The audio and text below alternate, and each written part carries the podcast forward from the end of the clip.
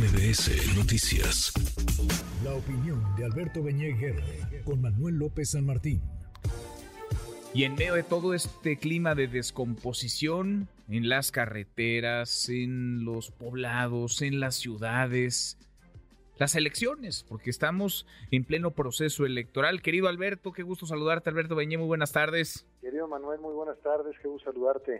Creo que el crimen votará, elegirá o al menos va a influir ¿no? en el proceso electoral. ¿Cómo lo lees, Alberto? Estamos ante un escenario eh, realmente inquietante en términos de, inseguridad y violencia en general.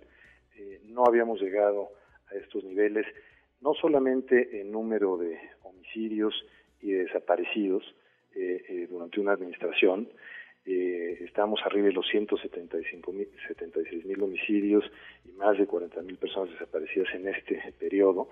Y, bueno, además de la tragedia humana que eso significa, hay también una pérdida de control por parte del Estado y sus instituciones en el territorio.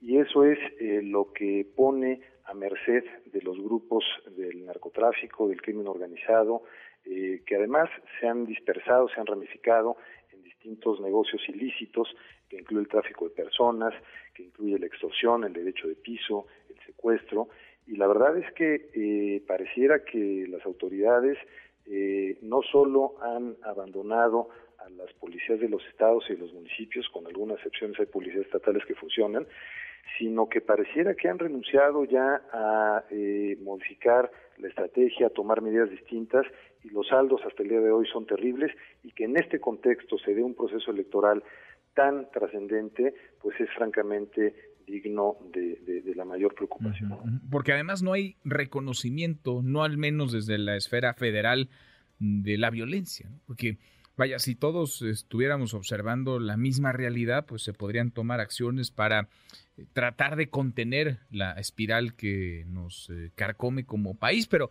lo que estamos observando es que desde la mañanera al menos el presidente desmiente esa violencia de la que somos testigos todos en Guerrero, en Michoacán, en Chiapas, en Zacatecas, en Guanajuato, en Chihuahua, en prácticamente todos los estados del país, en Querétaro, en San Luis Potosí. Es decir, el gobierno, el presidente y sus otros datos, Alberto.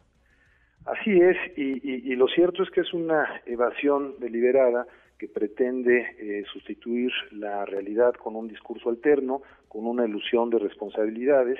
Eh, señala el presidente que hay presencia de la Guardia Nacional y dice que a veces las comunidades no lo dejan entrar o que en un municipio lo rechazan. Pero bueno, la Guardia Nacional al final es el ejército, se desmontó una policía federal que tenía sin duda fallas, distorsiones, etcétera, pero el ejército no está preparado para esas funciones de seguridad y además la instrucción que ha recibido el ejército es no confrontar a los grupos del crimen organizado.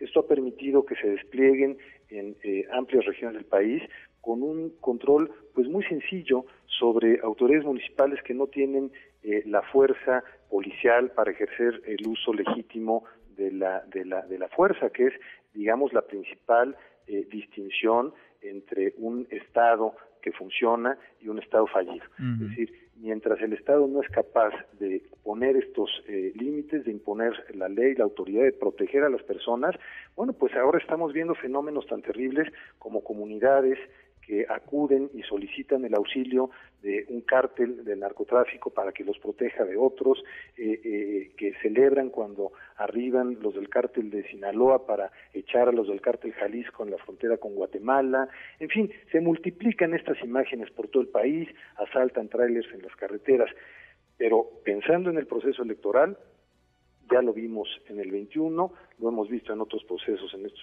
años recientes, pues eh, se dieron secuestros de operadores políticos de los partidos que impidieron que cumplieran sus funciones, amenazas, de tal forma bueno, te acordarás, en Sinaloa levantaron a todos los operadores del candidato entonces mm, de la alianza que encabezaba el PRI, los levantaron, no pudieron estar el día de la elección, se los llevaron a todos, los devolvieron un día después.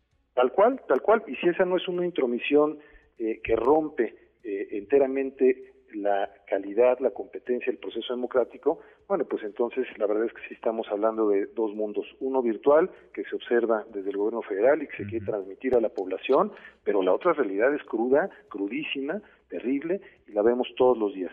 este riesgo de que haya una mayor intervención y una alteración del curso del proceso electoral por esta ausencia del Estado en el cumplimiento de su función más esencial, que es garantizar seguridad pública, la vida de las personas, los caminos, los poblados, eh, el ejercicio de funciones básicas en el ámbito local, sobre todo donde, pues, insisto, eh, realmente vemos autoridades inermes o ya entregadas sea por eh, corrupción o porque no tenían más opción al crimen organizado. Ya muchos, muchas autoridades claudicaron. Alberto, abrazo, gracias. Un abrazo, muchas gracias, Manuel. Muy buenas tardes. Redes sociales para que siga en contacto: Twitter, Facebook y TikTok. M. López San Martín.